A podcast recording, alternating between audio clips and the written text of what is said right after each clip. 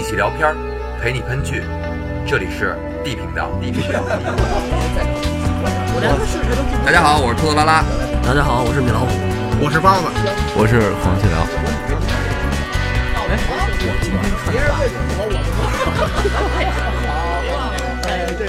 我让你们说懵了。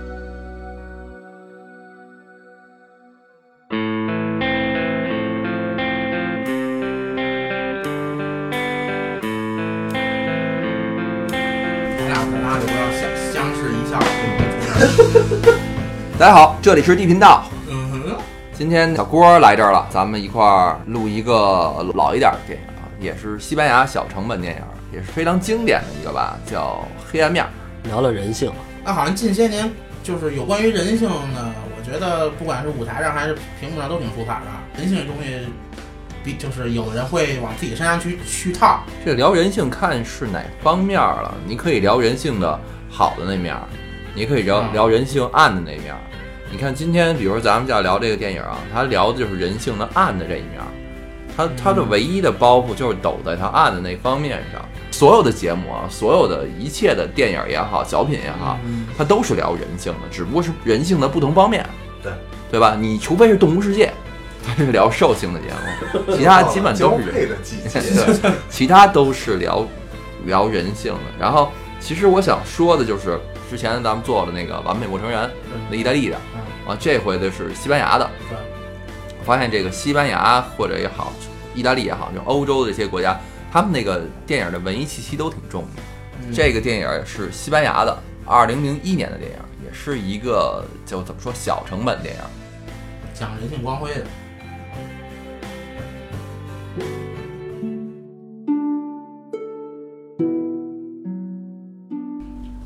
那个欧洲电影小成本的，咱们是已经聊过两次了。我觉得欧洲的有好多电影可能和美国好莱坞的这些制作还是不一样，更多的是挖掘人性的一些东西。你看，像现在咱们国内也有好多电影去开始去，不是像以前那么特别凭估值去，也是开始去挖掘一些呃人性内心更多的东西。比如之前呃，我看了黄渤老师一出好戏，嗯嗯可能我觉得和这个黑暗面的这个虽然题材不一样，但是可能讲述人性的这个阴暗面还是嗯呃比较相同的。包括我们之前看的《药神》，可能也是在去呃挖掘人性的阴暗面。然后中国最近也有一些特别好的电影，也其实我觉得生活中嘛，肯定就是有人的光辉的一面，也有黑暗的一面。那我们从这部分去去看一些电影的一些深入的东西，还是能让人去有些反思吧。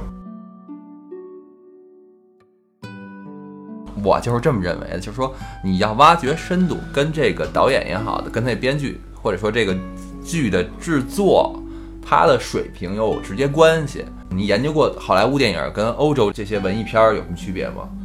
完全没有，其实 就我看一热闹。就是我感觉啊，好莱坞电影它是那种那种场面上的，或者说每一场戏的不行，不是布景吧，是每一场戏要带给观众冲击，他不在乎故事的延展性，他的故事都说不通。这场戏我让你哭，这场戏我让你觉得我这大场面我要打一大仗，完了这场戏我要一个怎么说一个激烈的交锋。然而，它是一个电影里边把这些不同的这些模块拼到一块儿，你甭管它拼得通拼不通，这个神经病他非得要今天就要从那个医院能跑出来，他就跑出来了，你别管他成不成。但是像那个欧洲这些文艺片儿，它更多给我的感觉是，就给你讲一个故事。它商商业片儿跟那个文艺片儿嗯，属于两个套路，一个是为了票房，一个是为了获奖，它那走的不一样的路。那你说欧洲这样的票房就不好吗？不好啊？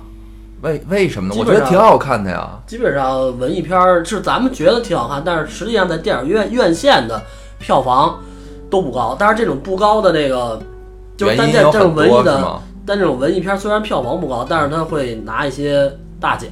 评分很高。对，就是在他们那些专业影评啊什么的里边儿，他会拿很多奖。咱们都看这个黑暗面了，包老师，你觉得这这片儿怎么样？一般吧。那跟一般的好莱坞片儿比呢？那绿皮书是哪儿的呀？好莱坞的呀，那我觉得还是绿皮书好一点。啊，就是说你你对我，那我怎么觉得这这个戏反而挺好看的呀？每个人观点都不一样呗。那你那你喜欢的这，这不能特别尬，真的。那那你喜欢的那个是点是在哪儿啊？就是我觉得他这首先拍摄手法来说，它是一个先正序，然后再拉出一条线来，然后再两条线并到一起继续往前，再包括它的故事，包括后期反转上，包括营造那个效果，刚开始有点恐怖，有点悬疑，让你猜来猜去，然后最后一反转，其实是一个很简单的事儿，是一个很正常的事儿。正常吗？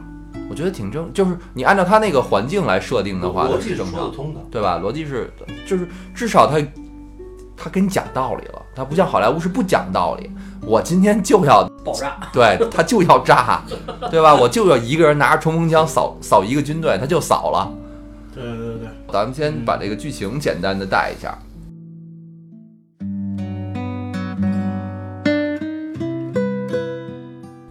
就是这故事，它首先讲的是两个西班牙的年轻小男女，然后呢，俩人跟西班牙过的也是一般的日子吧。然后突然有一天，那个男主角，男主角儿是吧？有人特别更正我这事儿，男主角儿主角儿突然接到了一个工作，就是说他要到波哥达去指挥一个比较大的一个乐团，等于要到波哥达的哥伦比亚生活一年。嗯然后他就跟他女朋友商量说：“你能不能跟我一块儿去？”那女朋友因为为了爱情嘛，也奋不顾身，就西班牙人那种热情奔放嘛，走着，俩人一一拍大腿走了。可是俩人到了这个哥伦比亚之后，可能是哥伦比亚是一发展中国家，我这么理解。完了，俩人是从这个西班牙来的，就烧包一把，完了非跑人家那个郊区去租一大别野，那个是呃，那个别野之大，反正我们聊的时候一直在说，如果我们跟女朋友敢不敢住，我是不会的。米老师你会吗？我呀啊，就你跟你媳妇儿俩人会住那房子吗？会住啊，哇塞，你还是你俩俩。挺好的呀。包老师你住吗？住啊，然后把每间屋子布置的这个情景都不一样。一个屋子一个门上贴漆，上面四个门贴切是吧？不不是不是不是，就是主题主题主题，你家里设置主题嘛不行。反正我不会住。王老师他那是情趣酒店，然后他们俩就搬到那儿去住去了。搬到那儿去住之后，没过几天啊，有一天他跟女朋友吵了一架，因为女朋友发现他可能跟他们那个工作那个交响乐团的小提琴手，对，可能有点小暧昧什么的，但是也没有什么太切对太坐实了的证据。这个女朋友呢看到了，反正两个人可能互传暧昧短信来着。哎，我觉得这点上就是男的跟女的就不一样，嗯尤其在女女的这个第六感，或者在在在在这个这劲儿一上来啊，嗯，就是一这动作就基本上差不多了，反正我再找个证据，这些这事儿就就就坐实了。要是男性就觉得大咧咧的嘛，这个东西还不行，还得再放一放这这条线。然后要是要是男性呢，肯定觉得这个我先记着啊，嗯我我我放一放这条线，这如果不会，这是你。上次咱们聊过这问题。你是但我有感觉男的应该更小心眼儿。对，男的会马上炸，你不会炸。这咱们不用这那个不明白包老师这观点的，请听呃哪哪期节目来着？说谎那期吧。吧啊，反正把我们那爱那个那个钢铁直男的爱情观那三期都听了，你就会明白包老师在说什么，你不用再重复了，大家回去听那期节目就好了。继续说故事啊，然后这个男的呢，被女的发现之后呢，他也没说两句吧，两个人反正也就没怎么说，这女的就哭，完了男的走了上班去了。然后这当这当天男的下班回来之后，发现女女的已经不在了，然后给他留了一个相机，相机里边留了一段录像。这女的自己录的，说她不能再不愿意再跟你在一块儿了，嗯因为我受不了这个，所以我要走了。对我有些话当面儿不好意思说，嗯，然后等于说这这男的就特失落嘛，然后这女的找不着了，找不着了，那怎么办？那跟家可能颓了有个一天。其实我觉得她老公对她挺好的，因为当天那女的是想静静是吧？嗯，老老想静静，男男说那你就想着吧，然后那男的就就走了。啊，其实能看出来这个男主角是爱他那个女朋友的女朋友的，对。嗯，嗯，他跟那个他跟那个小提琴手啊，不是真爱，其实他只是尝尝鲜儿。这男的回来之后，看完这视频之后也不知道怎么办，跟家可能颓了有大概一天的时间，也就颓了一天，然后就跑酒吧喝酒去了。然后酒吧喝酒，这时候我们的女二号，也就是呃另外的一个女主角啊，其实他们俩谁女一谁女二也分不清楚，也另外一女主角一个酒保就过来了，就是因为这这这宝那叫什么？waiter 服务员嘛，waitress，啊，就是就就是服务员，然后就看着那个男主角老在那儿喝酒，然后可能也看上他了吧？怎么叫？waitress 就说这酒保，酒保你看真是挺不错的。啊，是应声，嗯，这这这酒保呢，当时也有点放心不下，就把这男的给搬回他们家去了。然后去他们家之后，俩人当然第一天晚上嘛，刚认识，也什么都没干。这男的在他们家沙发上睡了一宿，然后睡醒了之后呢，这男的因为心情特别不好，这女的呢主动还过来，反正反正露着大长腿过来想跟他聊聊天儿，盘盘道是吧？你认识谁啊？是吧？当盘一下时看看上这女的身材还可以，就是盘一下道，可是因为心情不好嘛，什么也没说，转身就走了，就上班去了。上班去，反正排练什么的，心情也不好。但是后来他一琢磨，哎，你大长腿确实也不错，完了，对吧？也也也可以再聊聊。结果晚上呢，他又回到那个酒吧去了，对主要还是想谢人一下，毕竟头头天晚上照顾他了嘛。不是是有目的的。他回去之后，直接就跟跟那女的开始聊，聊完之后给那女的带到他那个。能显摆的那个工作单位去了，带到那剧院去了，给人讲说这边是小提琴区，那边是中提琴区，后边是大提琴区。你看 那鼓嘛，那鼓包子在这敲，是吧？就给人显摆溜够，都懂啊。三角铁和正中，对，完了这这女的，一看就是看上他了嘛，完二话不说就吻他了，俩人就亲在一块儿啊，一直对吧，甜甜蜜蜜的就回到这男的那豪宅去了，两个人就顺理成章的嘛，就啪啪啪什么。一夜风云过，对，一夜风云过。然后这点儿可以说一下啊，这个最好大家还是不要看网站上的资源，还是尽量要自己下载，对吧？女酒保很漂亮，然后但是就是 A 要钱，要。网站，但是反是吧，自己看吧，挺挺好的。这个女的搬进之后，男主角原来女朋友失踪这事儿，他也跟这个新认识那酒保说了，然后这个酒保呢也没觉得怎么着，但是第二天那个正好赶上警察来了，警察来了就说你你报案的这个事儿，我们现在查了所有的线索，就是他没有出境，换句话说，他没有离开哥伦比亚这个国家，他没有回到你们西班牙去，所以我们现在还是觉得有可能跟你有关系。完了，男的一听不干啊，那意思就是说你们还怀疑我是怎么着？但是警察也没有证据，没办法，给他们家搜一溜够。巧不巧的就是这个两个警察，其中有一个还是这女酒保前男友，所以这这女的也是 够能折腾的。反正我觉得也就不是什么好鸟。嗨，长得好看得了呗。然后他们两个人呢就幸福的过起小日子了吧。然后白天男的上班，这女的呢白天跟家无所事事，反正晃悠呗。你你一大院子，前面还有小湖，一大别墅，环境特别美啊。还有条大狗，啊，还那个屋里边还有一条狗。一个女人和狗，可是这日子要是这么过下去，这个故事就没有可可讲了。突然这个画风就变了，有点像有点像惊悚啊，像鬼片那个路子靠了。就是这个女孩自己在家的时候，经常会有各种怪事儿发生。就比如说她那个照镜子的时候，会能听见怪声儿，然后她在洗手池洗手和在泡澡的时候，水都会有波纹，就不规则的运动。然后她洗澡的时候，水还会突然变得特别烫，把她烫了。然后更邪乎的是，一到晚上，就是赶上打雷下雨的时候，房间就停电，所以这女的巨害怕。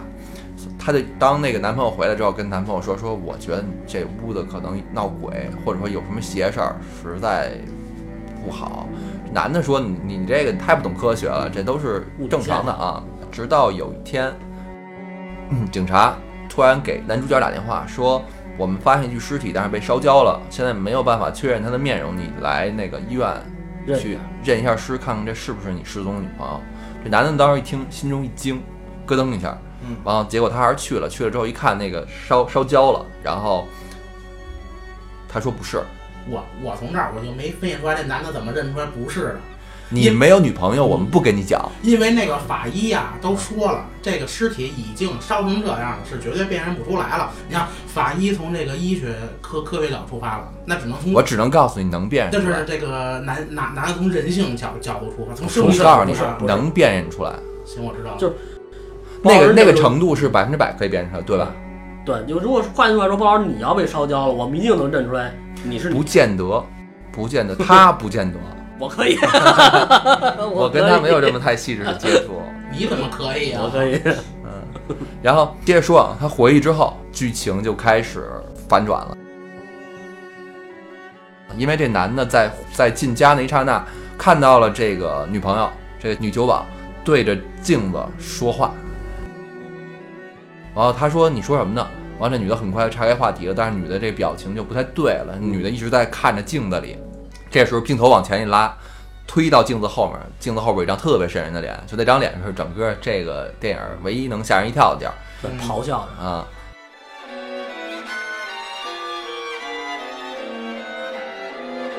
这张脸就是他的女朋友的脸，女朋友怎么跑镜子后面了？那这个就是接下来咱们要说的这个故事，从这儿又拉回到从前，把他们之前他跟女朋友这条线给你捋出来了。就是之前他跟女朋友在西班牙，就我刚才咱们讲的，咱们西班牙正常生活，然后搬到这儿来之后，他们这个房东是一个老的德国退役的军人，他跟他媳妇儿就在这儿生活，在这儿盖了一别墅，就想在这儿度过余生了。然后果不其然呢，也没出什么意外，他真的死在这儿了，也没人抓到他怎么着。但是他的那个老婆呢，就独自在这儿住着，然后在这儿养了一个房，知道他老婆可能要回到德国去了。这个时候，他那个老婆就想把他那个房子租出去，但是唯一有一条件，就是希望能租这间房子的人能帮着照顾这只狗。然后这个时候呢，这两对儿刚从西班牙来的这个小情侣儿刚从西班牙来，就正好看上这栋房子，就准备租在那儿。女主角那天看到这个她男朋友可能跟小提琴手有染，然后可能就有点不高兴了。正好那天呢，这个房女房东来做客，然后两个人聊天儿，这女房东就说呀：“嗨，这很正常，西班牙男人嘛，不出轨 才才奇怪呢。说那我给你出一招儿吧，这房子呀有一秘密。”然后他就把那女的带进去了，说这房子有一间密室，在这间密室里边，你可以看到这个别墅的厕所和他的卧室，通过两个镜子。但是这这个密室里边，你在这里边，你你发出任何声音，外边听不见的，但是外边发出的所有声音都可以通过一个扩音器传进来。然后这间密室里边呢，有自己的发电机，然后有有反正有点破罐头，嗯，还有一个厕所，我还能住，反正大概就这么间密室。这个老太太就跟他说：“哎，要不这样，你考验你爷们儿一下，就跟他说你你走了，不要他了，然后你在这张在这个密室里边，你偷偷看着他，看看他到底着不着急，伤不伤心。对，老老老太太是这么说的，老太太说要捡一个男人最好方法就是失踪。嗯，然后，然后女的就想象想想到了，那我就利用一下这个密室。嗯我觉得这个坏坏这坏这事儿坏就坏在这老太太身上了。你说吧，这个其实啊，这这又论论证一点啊，这个老朝阳朝阳群众、朝阳大妈很厉害。也不是就是老老人家你还是听这你得你得你得谨慎的听。嗯，然后呢，这女的果不其然就觉得，哎，老太太说这招对，然后她临时就起意嘛，就想起来了啊，好，我拿那个相机录了一个啊，是录三遍，第一遍说跟男的跑了，或者说什么不合适，男的 跑了，人家马上就就改嫁，然后第二个说是想想自己回国，后来也也不合适，反正反正录了三遍嘛，第三遍才是这个男主角后来看到那个视频，他录完之后呢，收拾好自己所有的行李、衣服什么的，完了就往那个。密室里搬，然后结果还没完事儿的时候，男主角已经回来了，就是因为可能早上起来吵架了嘛，男主角可能回来的早一点儿。他一看回来了，一激动，赶紧说想跑到里边看看他就是什么反应嘛。进去之后关好了门，一切都好了。看到那个男主角，发现男主角看完他留的那个视频之后也挺伤心的，他还挺开心的。然后就在这时候，一摸兜坏了，钥匙没拿进来。他那设计的门有一个致命的缺陷，就是从里边也需要拿钥匙打开，等于他把钥匙落在外边了，等于自己把自己反锁在这间密室里边，他出不去了，而且密室里边是没有信号的。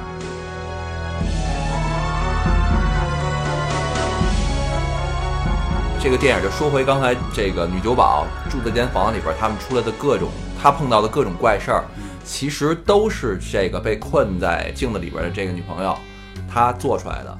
就是当他那个水盆里边的水，就是他敲这个密室里边的管子，然后导致了这个震动，然后他那个密室里边有有一个热水开关，然后每当这女的洗澡，因为她有一个镜子是能看到厕所的嘛，每当这女的洗澡，就开热水烫这女的，有有浴盆也有淋浴，是对吧？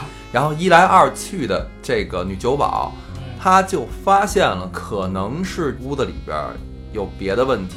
然后有一天也不，她怎么灵光一下乍现了，她就对着洗手池台子，就这镜子前面不有洗手池吗？对着那洗手洗手池的那个水这个水，那问的东西挺多的，啊问的太多了。对他问的特别细。然后他他问了一圈儿，说就突然反正想了半天嘛，就问到说你是这个前女友吗？嗯，梆梆梆就敲。他说：“那是这男的给你关进去吗？”没敲，那，不是关。那那你你是在这个镜子后边吗？梆梆梆又敲。然后这时候这狗还来神助攻了一下，然后说入口可能那狗就对着那边那个镜子，就卧室那个镜子叫，它不在厕所吗？啊然后它它就那个又问他说：“你被困在里边了吧？”那里边当当当敲，完了他他这时他就明白了，是这个女的被困在里边了。然后他突然就想到他他捡到那个密室的钥匙了，嗯，找找找，他找到这个能开密室的门的地儿了。啊，简而言之吧，他找到能开密室门的地儿了。但是他在最后要开门的那一刹那，体现出人性的光辉。对他动摇了，也是这个电影的所谓的题目吧。黑暗面第一次出现的时候，他在要把钥匙塞进钥匙孔那一刹那，他停住了。他想一下，如果要是说我把这个女孩放出来，那我这个男友还得面临一下抉择，选谁不选谁的，对吧？这说不好。对，所以我不选我，我多尴尬。对，如果不选我，我多尴尬。然后他就真的就没有打开这扇门，王姐是正在怎他正在纠结的时候吧，也说刚刚下定决心的时候，这个男主角回来了。男主角回来之后跟他说，那个医院的那个尸体不是我女朋友。嗯，然后这时候这个女酒保又干了一件，就是可能让他往那个阴暗面更走深了一步。他不但说没有把这个前女友救出来，他还把这个屋子里边的装饰换了，然后跟那男的搬离有镜子这间屋子。对，动了一下风水。又过了几天吧对，这个女酒保的前男友就是负责调查这案子的警察，拿了拿了一摞照片来找这女的，说你这个新男朋友啊不太靠谱，他不光跟你这儿红旗不倒，他在外边也彩旗飘飘。嗯，你你看一眼，这是证据。完，给他一摞照片，他一看照片，他这男的跟外边跟那那个小提琴手吧，嗯还有一腿。完了，这这女的这个时候就就犹豫了，因为她自己也知道，如果把这个女的困在里边，她很可能死，或者说怎么样。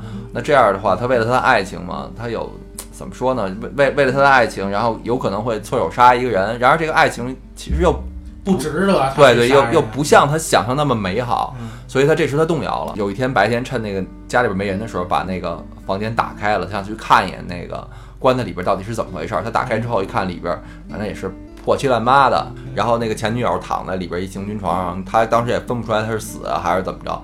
他想过去去看一眼那个女的怎么样的时候，他拿手刚要摸一下这女的，结果这这女的突然从床上起来，一酒瓶子给他踩晕了。然后这前女友就出来了，出来之后就回手一关门，把他锁在里边了。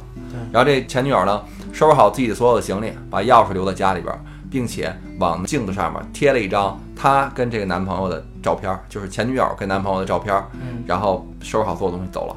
这个男主角呢，这时候回到家，他看见那把钥匙了，也看到贴那张照片了。然后就在这个时候，全剧终。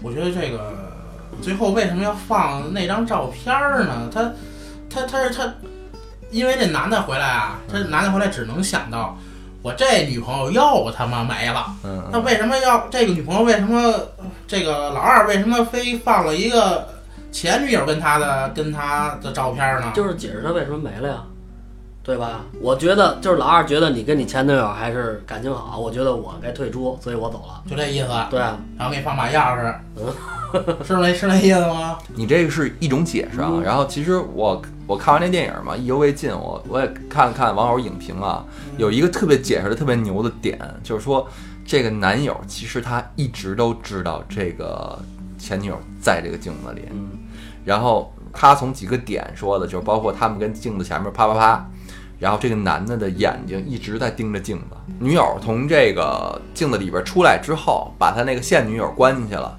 贴了贴了这个怎么说这个照片之后，就明摆着告诉那个这个她她男朋友，我出来了，你的这个女朋友进去了。然后你救不救她？如果你救她，你就承认了你原来一直知道我在；如果你不救她，那个那他那小警察不也说了吗？如果你这个女朋友再失踪，我这个前女友要再失踪，我一定整死你啊，我弄死你！对吧？反反反过来将他一军，反正这个是怎么说呢？这哥们儿可能看的这个阴暗面比较大一点儿，我啊，我觉得也是，我我仔细的，就是带着他这个，我又仔细看了一眼他这几个眼神，确实是有点那个意思。他说的也不是说空穴来风，太阴暗了吧？有点这个可能性。反正现在这这个电影大概故事情节就就看完了啊，就告诉我们几个道理吧。首先就是这个感情不要不要考验，感情不要考验啊，还有这个老人的话别瞎听，是吧？这事儿就出在那个老老太太身上。出门带好钥匙，然后这部剧这个阴暗面就主要讲的就是这个女人在爱情面前嗯能够心理阴暗到什么程度，其实就是自私。对，就是自私到什么程度。嗯因为第一个这个这个女酒保，咱们先说女酒保啊，女酒保这自私是大家都看得到的，虽然有天使面孔。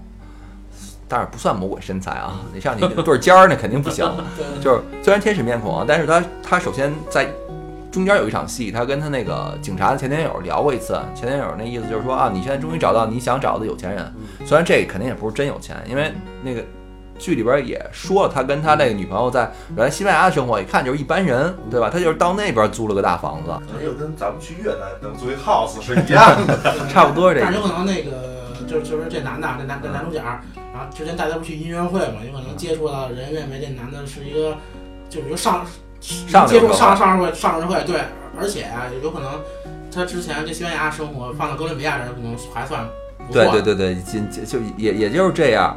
嗯，然后等于说酒保这个阴暗面，也就是说他在爱情跟救人的这件事儿上，他做了一个就是说自私的选择吧。但是其实这个有个槽点啊，这点儿就是嗯我觉得这女的胆儿挺大的。要是搁我啊，你就算说你你镜子后边有人，你给我那么多回馈信号，我也不敢自己的时候把门打开进去看看，正常来说这多吓人啊，是不是？你说镜子后边关了一鬼，我肯定得找人商量商量。这这再爱情不爱情的，这吓人啊！问题是，对，确实好像是这么个道理，我就我我反思了一下这个问题，而且欧洲可能没有这个讲究啊。你在中国，你你家里有一个镜子，你卧室里镜子不能对，盖住，对，镜子不能对是要床，盖住。欧洲没这讲儿，主要是，而且镜子不能对床，这是中国的讲究。然后另一个阴暗面儿就是说前女友她的阴暗面儿，就是他最后把算是九保真，其实那九保也不算那小三嘛，对吧？算你走了之后，人家是女朋友。对人家正式续了弦，对吧？就是他把这个女的关进去，然后他没留给任何的线索，呃其实这算留线索他，这算谋杀。女的那女的如果不救他，也就撑死了这过失，嗯嗯。他这算谋杀。我主观意识上就要杀了你，但是那女的，嗯这个女的把钥匙留下了，钥匙留下并没有人知道啊。她把那个照片贴镜子上了，这这你们也不算什么那个信号、暗号。咱们旁观者上帝视角可能觉得会是这暗号，但是在不知情的人觉肯定不会想到这儿。对，有有点像你刚才分析那个，就是说嗯酒保这个第二个女朋友，可能觉得你们俩这个事儿，你你一直忘不了她，我受不了了，所以我走了，对，是吧？有有这个可能性。你现在再说回来，要是搁我的话啊，我就是一女孩儿，我再物质，一个单身的古典音乐家，然后住在一个大 house 里，女朋友失踪了，我绝不跟她搬到一起住。你有点吓人。对你要是想一块儿住可以，咱们单单租一地儿，绝对不在那儿住。我我觉得，你看好多电影里边也好，反正我对这古典音乐家没什么好印象。那个 变态都是听那种音乐的，你那变态杀人狂在在那个犯事干事之前都得先听段古典音乐是吗？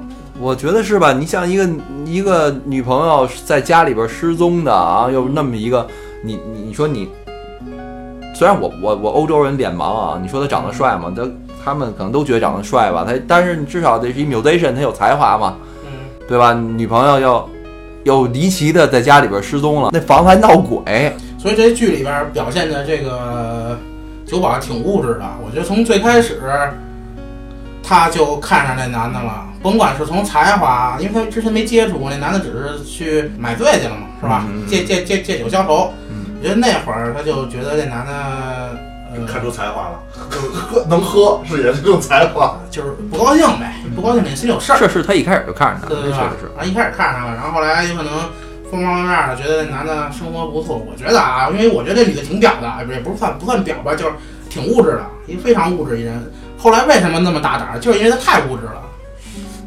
我倒是没有，我觉得女的一点都不物质。嗯，他怎么物质的？从至少在我从影片描述出来啊，没有看出来他任何一点物质上面的表现。我觉得就是他强加了这个那段对话，他跟强男友那段对话完全是气话，嗯搁任何人都很能回答，啊对不对？那你吃不着有钱的，对啊，我就是气你啊，很正常的一个对话。不是是那个前男友先问的，对啊，这要搁我我也这么回答，确实讨厌对啊，啊！你不是一直想找一什么样吗？好，现在你们俩好好生活吧，对我们俩生活的好着呢。对啊。但是你光完全听是气话，但是你光听这个，不见得是气话，哦因为是这样吧没？有生活，不是，是这样，是影片，咱就先说影片里啊，哪一哪一点展现出来这个女孩物质？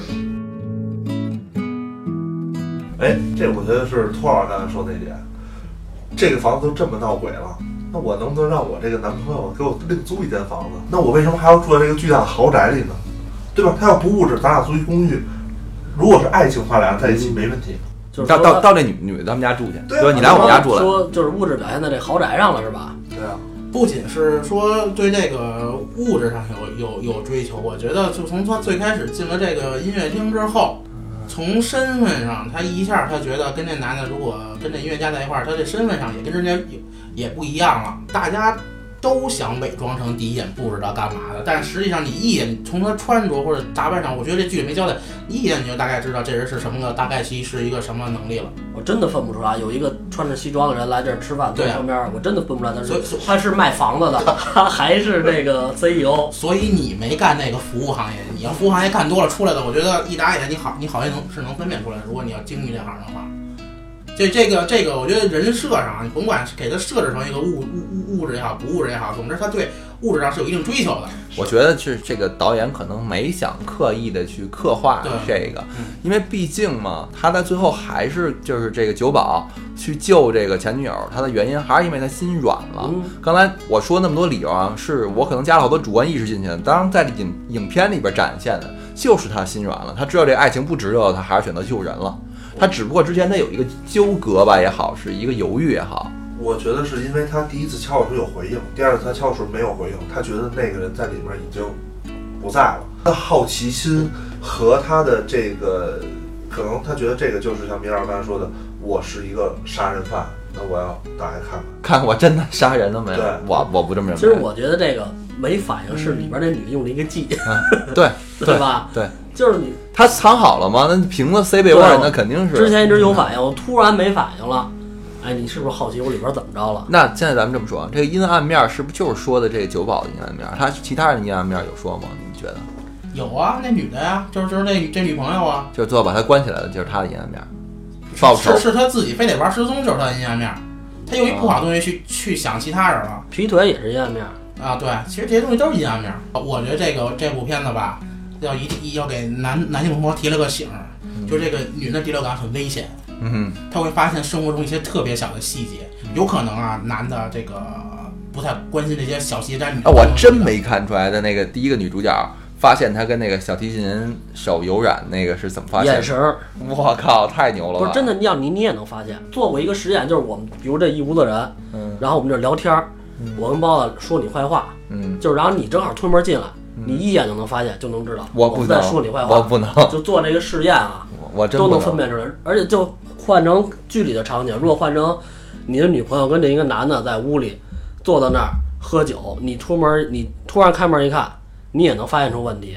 如果他们俩要是有有那种暧昧关系的话，你是一定能就顿时会有一秒钟空气是凝固的，是吧？对你一定能捕捉到。如果他们俩，如果如果他们俩什么关没有那种暧昧关系，就是真是普通朋友，跟你是是哥们儿，那那没事儿。我刚刚跟你说那实验，就是为了对比人跟那个 AI 人工智能，嗯，就是人能捕捉到，AI 不行，啊，就为了做这么一实验了。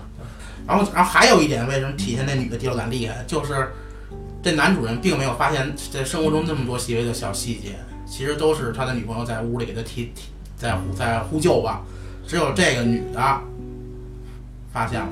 所以啊，就是说那个网友刚才我说的那个那大神评论的有道理，这男的早就发现了，我是这么想，我是觉得真是纯因为思维方式不一样。嗯，就是女的发现这有水波纹了，她会想这哪儿来的呀？男的一看水波纹，可能直接就想哦，是什么什么什么什么原理导致的。磁场，对，所以说嘛，这女的这第六感有时候确实挺可怕的。鲍老师这个他这个三个女朋友，你更喜欢哪个？谈不上就就俩吧，那小金手确实没怎么出来都。可不是，我觉得第三个可以。啊，我我是从我的角度啊，就是不要求名分，嗯我只是跟你傍着，这样挺好。啊，哦，就就少给男的惹事儿，哎还是对吧？活好不粘人。啊，嗯对，包老师，你喜欢哪个？说半天说不出来。我喜欢，我要是我我选啊，我更喜欢这第二个。就九保。九保啊，对，我不喜欢第一个拉过来这事，跟感情上有那么多的猜测猜疑。我觉得这这男的啊，从始至终虽说跟外边玩儿也好，我也不知道这个想玩个长线还是。但是你你你这么理解他们没有？这男这对男女朋友啊，他们是一起奋斗起来的。嗯然而后边这个女的呢，可能更多的对这男生啊，尽管没提到这个物质不物质这件事儿，是崇拜，嗯对吗？嗯，这俩感觉是不一样的。感情里需要崇拜啊。所以第一个女朋友可能就没有这个了，嗯他们是你看是从那个小城市一块儿摸爬滚打，到突然拿到一个大 offer，嗯然后搬到大 house，然后再过上光鲜的生活，是一个共同就成长的过程嘛。我呀、跟包老师一样，我也是觉得这个九保不错，对，长得好，看，主要是长得好看。对吧？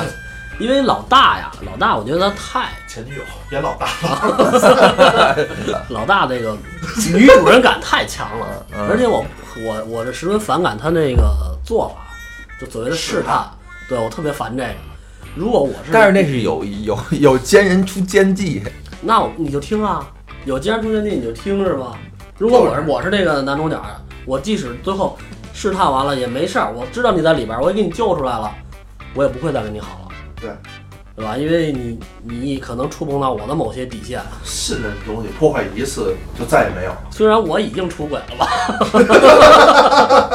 那这话就说回来了，这个男方出轨跟女方出轨，这个对于人来说还是对对，可能对于这社会来说，现在还是不一样的。对，你怎么这么歧视啊？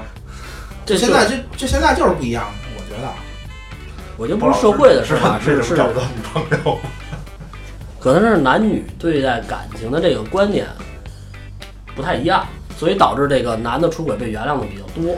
你你知道我认为矛盾点在哪儿吗？就是我觉得好多男女男女的事儿啊，特像小孩打架。就是就刚才你那下提醒我了，就是说啊，我就受不了别人试探我，嗯那谁让你先出轨的呀？对吧？就这种小孩打架，那你要不那么着，我能那么着吗？对吧？就是特别，我觉得特别没劲，我都懒得说这些事儿。底线嘛，还是一个底线问题，看大家能接受多少，能原谅多少，看看未来是怎么去过这个生活。在生活当中太多，我身边朋友太多你，是不是特羡慕那各玩各的？呃，也不是，我也不全是。就是我有个问题啊，因为我我是这么感觉的，我觉得现在社会上啊，嗯女女就是男方出轨跟女方出轨被接受的，我觉得还是男方出轨被接受的率要高一点，就是女方出轨基本上这婚姻就结束了。我觉得就大部分啊，就是有可能比男方出轨要是婚姻结束的几率要高。你知道这牵扯一什么问题吗？这之前有可能咱节目里聊过，聊过。我告诉你啊，包老师嗯，其实不是，其实是一样的。对。但是为什么你觉得男的出轨要比女的出轨概率高？你知道吗？嗯，因为男人要面子，就是女女的在受到这种打击时会嚷嚷出来，全世界都会知道，它扩散率会大一点儿。然而男生基本上要想挽回这段感情的话，或者说还有一丝留恋的话，都会选择闭嘴，这个事情不会让它扩散。你能听到的某一个男生的女朋友出轨了，然后如果他们俩人还在一起的话，那一定是特别特别小道的消息，传播速度特别慢，甚至你都能知道，就那几个人知道，或者说只有你一个人知道，只有你一个人知道。一个人知道可能出轨对象是他。但是你要说知道这这男孩儿出轨，那基本全世界都知道。这个女生可能会用各种方式让你在你的朋友圈里的人设直接就塌了。那就不想好好过了。不是，是对啊，人家过不了了。就是女女生嘛，因为现在这社会就是这样，她会有一个弱者弱者心态，或者说弱者的形态，就是她会把这些事情当成她一个怎么说呢，一个吃亏了也好，上当了也好，那么一个感觉。女女生总这遇到这种男生出轨的时候，总容易把自己包装成一个弱者。不是，我觉得分两个阶段，咱不说婚前的，就说婚后的，分两个阶段，一个有孩子，一没孩子。嗯。因为女性比男性多一点就是母爱，我觉得这个咱们咱们咱不给说说多多光辉啊，就是这个母爱是很很决定一个女性是否选择结束一段婚姻的一个对，原因。还有一个就是现在这个女性这个独立这方面，嗯嗯，如果真是能做到男女平，就是相对于平等的话，或者说是女生在这个呃独立性，或者说是在经济来源的话，相对于能独立的话，我觉得他会选择迈步。为什么现在这个离婚率这么高呢？社会越发展，大众的平均素质越高，离婚率就越高，因为大家都不选择凑合，我觉得想法就比原来多多的太多了。而且大家都独立。行了，说到这出轨的事儿啊，你们这也是什么都不懂。这两天看新闻了吗？没有，那个嗯，昨天我看推送特别火，也是我想聊这个黑暗面儿的一个原动力，就是咱们这刘强东东哥口供出来了，啊，给他捅出来了。然后他那口供里边说的那个没强奸什么一块儿洗澡，啊，一块儿就洗了个鸳鸯浴，然后又一块儿呃正常办了两分钟的事儿，然后睡了一觉，对吧？这个身体不太好，那还是有别的都没火，这个时间单位现在已经二冬、三冬、五冬了。你们说这个刘强东这个是不是让人给算计了？这个刚开始出来的时候，我觉得是，但是我现在看种种迹象表明不是。等会儿，咱们是不是不能直接说刘强东就是，这怎么不能说？网上都已经能说过刘强东啊啊！告我来啊！我想火。这个就从最开始，我对刘强东这个印象就不好，因为刘强东是什么？他是这个京东的 CEO，他相当于京东的脸面，京东的人设。没看他堆积的人设啊，就是说我我是一个农民企业家，我还积极的那个，我给给我们家老家建设，然后我还那个竞选什么人大代表之类的。对我的员工都特别好。对哎，我还特意跟，因为我跟老给我送外卖京东小哥特熟嘛，还跟他说过呢。我说你们东哥是不是对你特好？扯淡！其实我从一开始我特别不待见刘强东这人设，我觉得他打嘴炮他想，啊、不是他的嘴炮他都不会打，那个不知其美是吧？这这个有点太他妈的，你说你你要是说你真的是一种地的农民企业家，你是一个粮食大王，你是一个猪肉大王、鸡蛋大王，你不知其美，我能理解你。是一互联网大咖。对，你是互联网大咖，你他妈来那个我媳妇好不好？你媳妇是网红，是最红的那网红。可能没看过直播，对吧？你你媳妇儿是是是靠网红出来的，然后我不觉得我媳妇儿美，这是特别典型的那种古代酸文人的思想，就是丑妻家中宝。你他妈找了一个网红最漂亮的媳妇儿，完了你还来这套，所以他这个这个这个逼眼装的有点大。对，就是就他整个人设人设是矛盾的。东哥这个岁数五十的人了，二中其实我觉得还可以理解。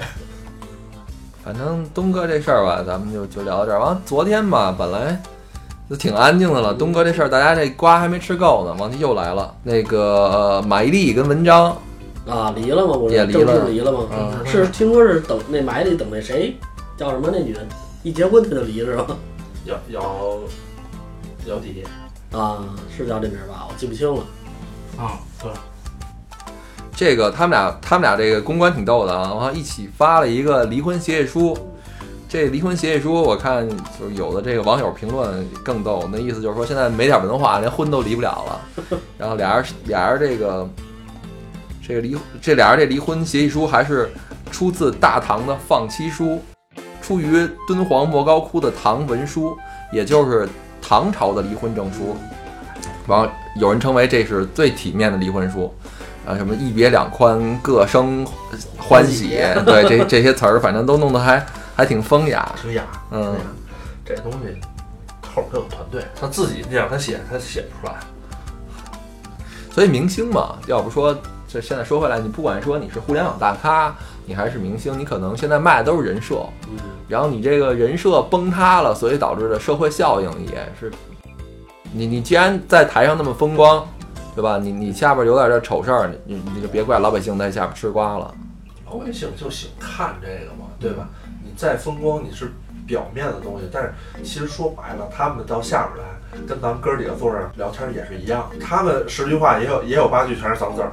那你是明星，咱们说没问题，你在大街上这么说都没事儿，明星就不行。对，您前两天抽烟那个，对啊，抽烟什么，那他也是人，嗯嗯，对吧？我觉得有点把这事儿太放大了。但但是东哥那个不给他那个呃洗地啊，他那个确实是违反法律，不行。东哥还是哎，他那没违，他那个没违法呀。女生会更敏感一点，或者说女生可能会就是嗯这个事儿怎么无限扩大，男生可能就会把这事儿压住。他也也也往下压，也不会说是跟你那耍那个耍耍泼妇去去满足。哎呦，可不是，女的可不是往下压，可不是。我给你讲一个我身边的真实经历吧，我觉得这姑娘把这事儿闹得特别大的，太正常了。因为就这件事，在我看来，其实没有必要闹闹成这样。就是我觉得有一点啊，在你说之前，我先表表达大了，闹大了，我完全在于这个男方给女的的感觉，就是，嗯，就我有一个特别好的一个姐们儿，然后那个是做设计师的，然后她男朋友之前，呃，可能没找工作，然后俩人还还比较融洽。后来这个男生去了，呃，去了一家还不错的互联网公司做 PM。这姑娘确实挺细的，看见这个男生，他们他们俩的家里面会有别的女生的头发。其实要是我，我觉得我根本就发现不了。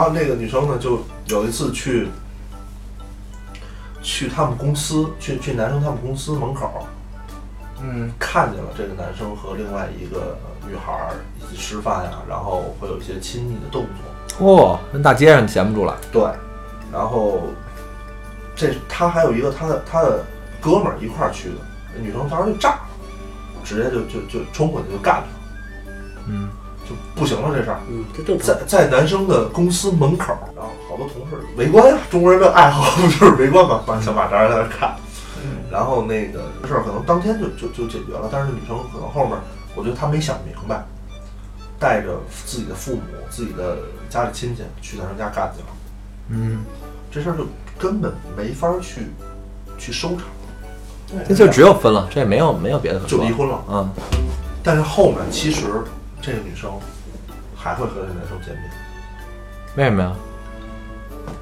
断不了。啊，这闹成这样有什么可断不了啊？对呀、这就是我说她没想明白的原因嘛。是这女的，女的首先她断不了，这男的也也也断不了对吗？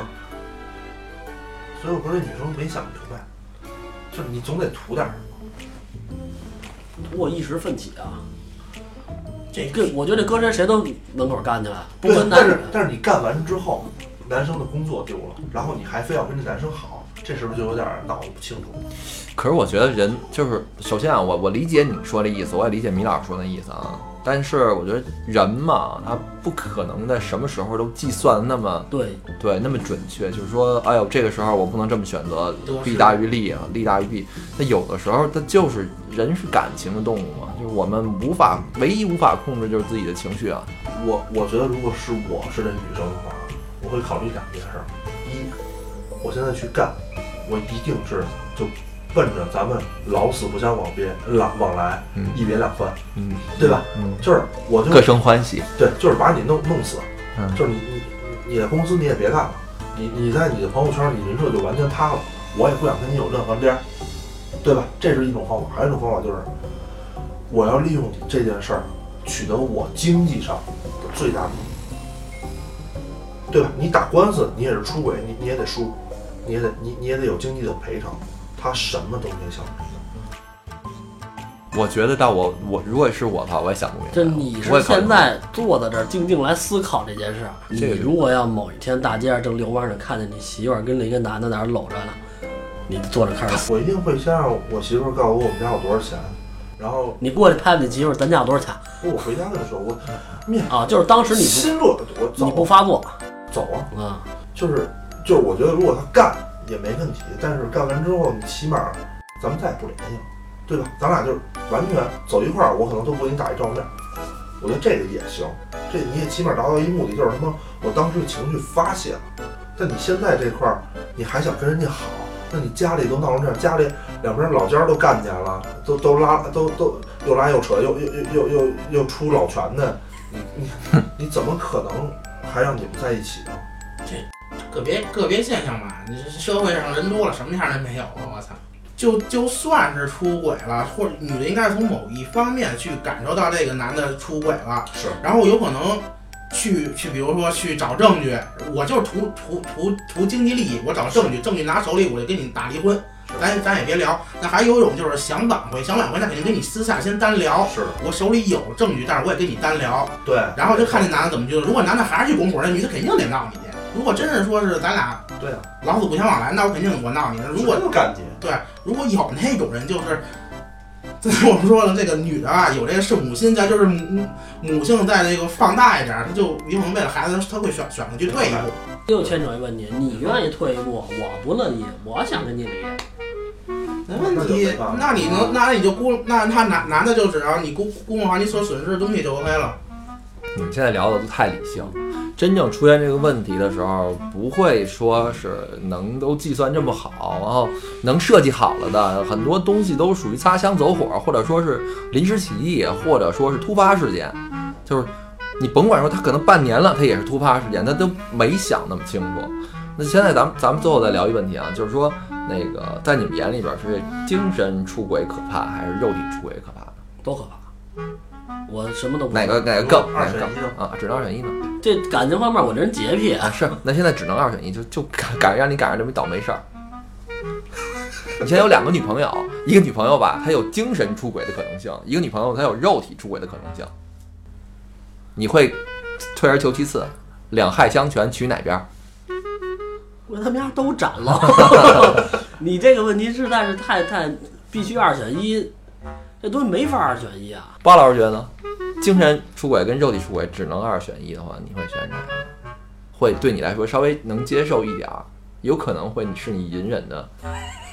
你看我这个 你那么高兴，就是我说我，没没没有接受不了，归接受不了。你如果你非让我选的话，对对对，肯定是都接受不了。但是两个对你来说伤害会轻一点，你你我更接受不了精神出轨。更接受精神出轨。嗯那包老师，我说一句吧，嗯，这件事儿很有可能发生，它比肉体出轨的概率要大百分之一百倍。我说说哪种情况算精神出轨？那我每天都觉得我想跟呃高圆圆在一块儿，你我叫不叫？那假如说你要跟高圆圆一起生活、一起工作的话，那我觉得叫。精神出轨一定也是要有来有回的。而且他就是他就是在工作当中跟另外一男同事俩人有来有回的玩暧昧接受不了，啊这就是精神出轨，接受不了。他跟谁玩玩暧昧都接受不了。啊！你肉体出轨了，能接受。你自己挖坑自己跳，这叫你就别说这后边这半句就完了。那我比想这儿勉强比精精神出轨好点儿。嗯，郭老师呢？我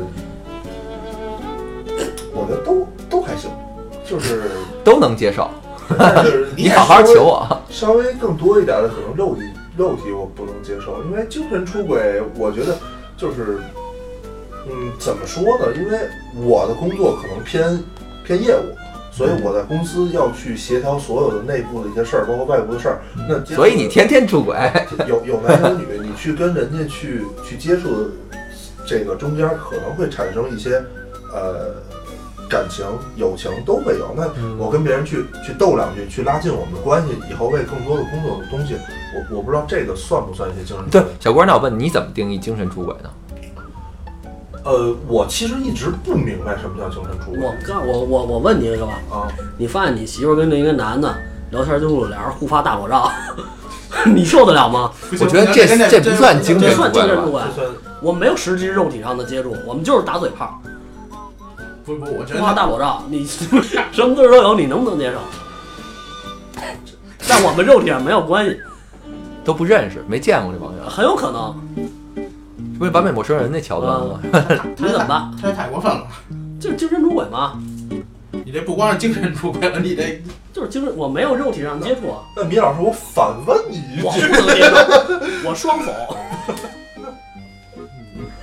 哎，我所理解的精神出轨啊，就比如说，明明咱俩咱俩结婚了啊，然后这过了一段时间之后啊，然后他不就是你不爱我了，你爱别人了，但是你并没有选择离婚，但是但是已经去已经你爱到别人了，你不是全心全意的对我，不是全全全不是全心全意对这个家庭了，这样我觉得算算是我所理解的精神精神出轨，就是你非得逮着个事儿，不，我觉得包老师说的跟米老师说的是两种。我跟米老师说那个，可能在我的理解里啊，算肉体出轨，我也这么觉得，我也我也这么觉得，我也这么觉？得。包老师说这个，可能就是是我比较能接受的精神出轨，因为很多时候我觉得感情并不是那么波涛汹涌，对吧？你你回到生活当中，你生活了三五年、五六年，甚至十年、二十年，其实就是锅碗瓢盆这点事儿。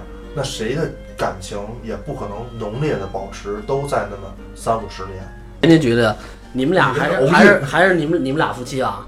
小郭特别爱你，还是特别爱你，一心只想在你这儿。包包，但是他哎，但是他呢，郭郭，偶尔呢，偶尔在网上跟跟一些别的那个男的聊骚啊，聊一些什么的，啊就是刺激一下啊！啊，算出轨吗？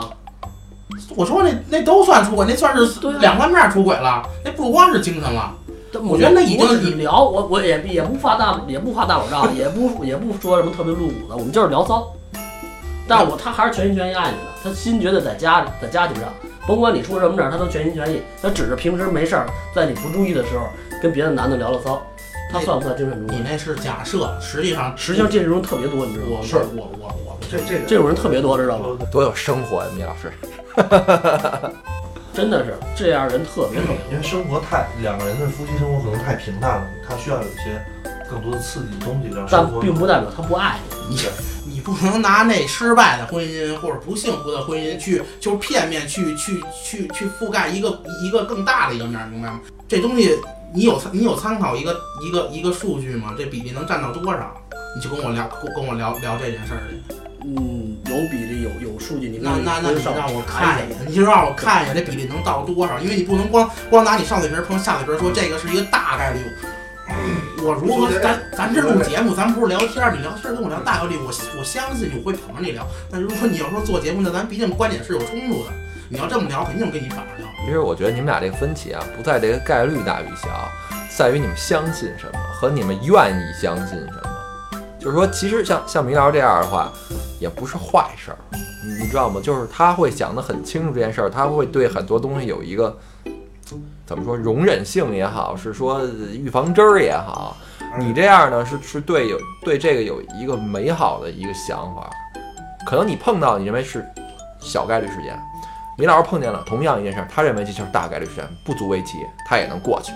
你碰见这是小概率事件，这不能拿不能以点概全，这事儿也能过去。可能是你们两个不同的开导自己的方法。但是我觉得啊，这东西啊，都是一步一一步一步往下走的。如果你能接受他跟人聊暧昧，不是能跟人接受聊暧昧，你保不齐以后跟你玩小裸照、再大裸照，或者是开个视频分但是，我觉得啊，男的都接受不了，那肯定。大暧昧也好，小暧昧也好，应该都不行，大裸照、小裸照、你应该都不太大行。出轨、小出轨，就是给他扼杀在摇篮里。一谁发现一点矛盾就必须及时制止，制止不了那咱就今天节目啊，时间也差不多了，哩哩啦啦的从这个咱们今儿看那个电影儿黑阴暗面阴暗黑暗面阴暗面儿，阴暗面儿，再说到咱们东哥是吧？东哥完了之后又说到咱马姐是吧？这些大明星们，包括普通的小市民们啊，包括最后咱们说点这身边这些乱七八糟的事儿，也都看出来这爱情啊不易，且行且珍惜吧。好哎，，其其实我现在有点明白这个文章跟马丽那个分手的这个宣言了，嗯意思就是他们俩再这样啊，俩人都都被拖下来了，不如分手，有可能对自己的事业都都有好处。有可能是吧？好，那啊这期节目咱们就时间差不多就到这儿了，大家拜拜。拜拜。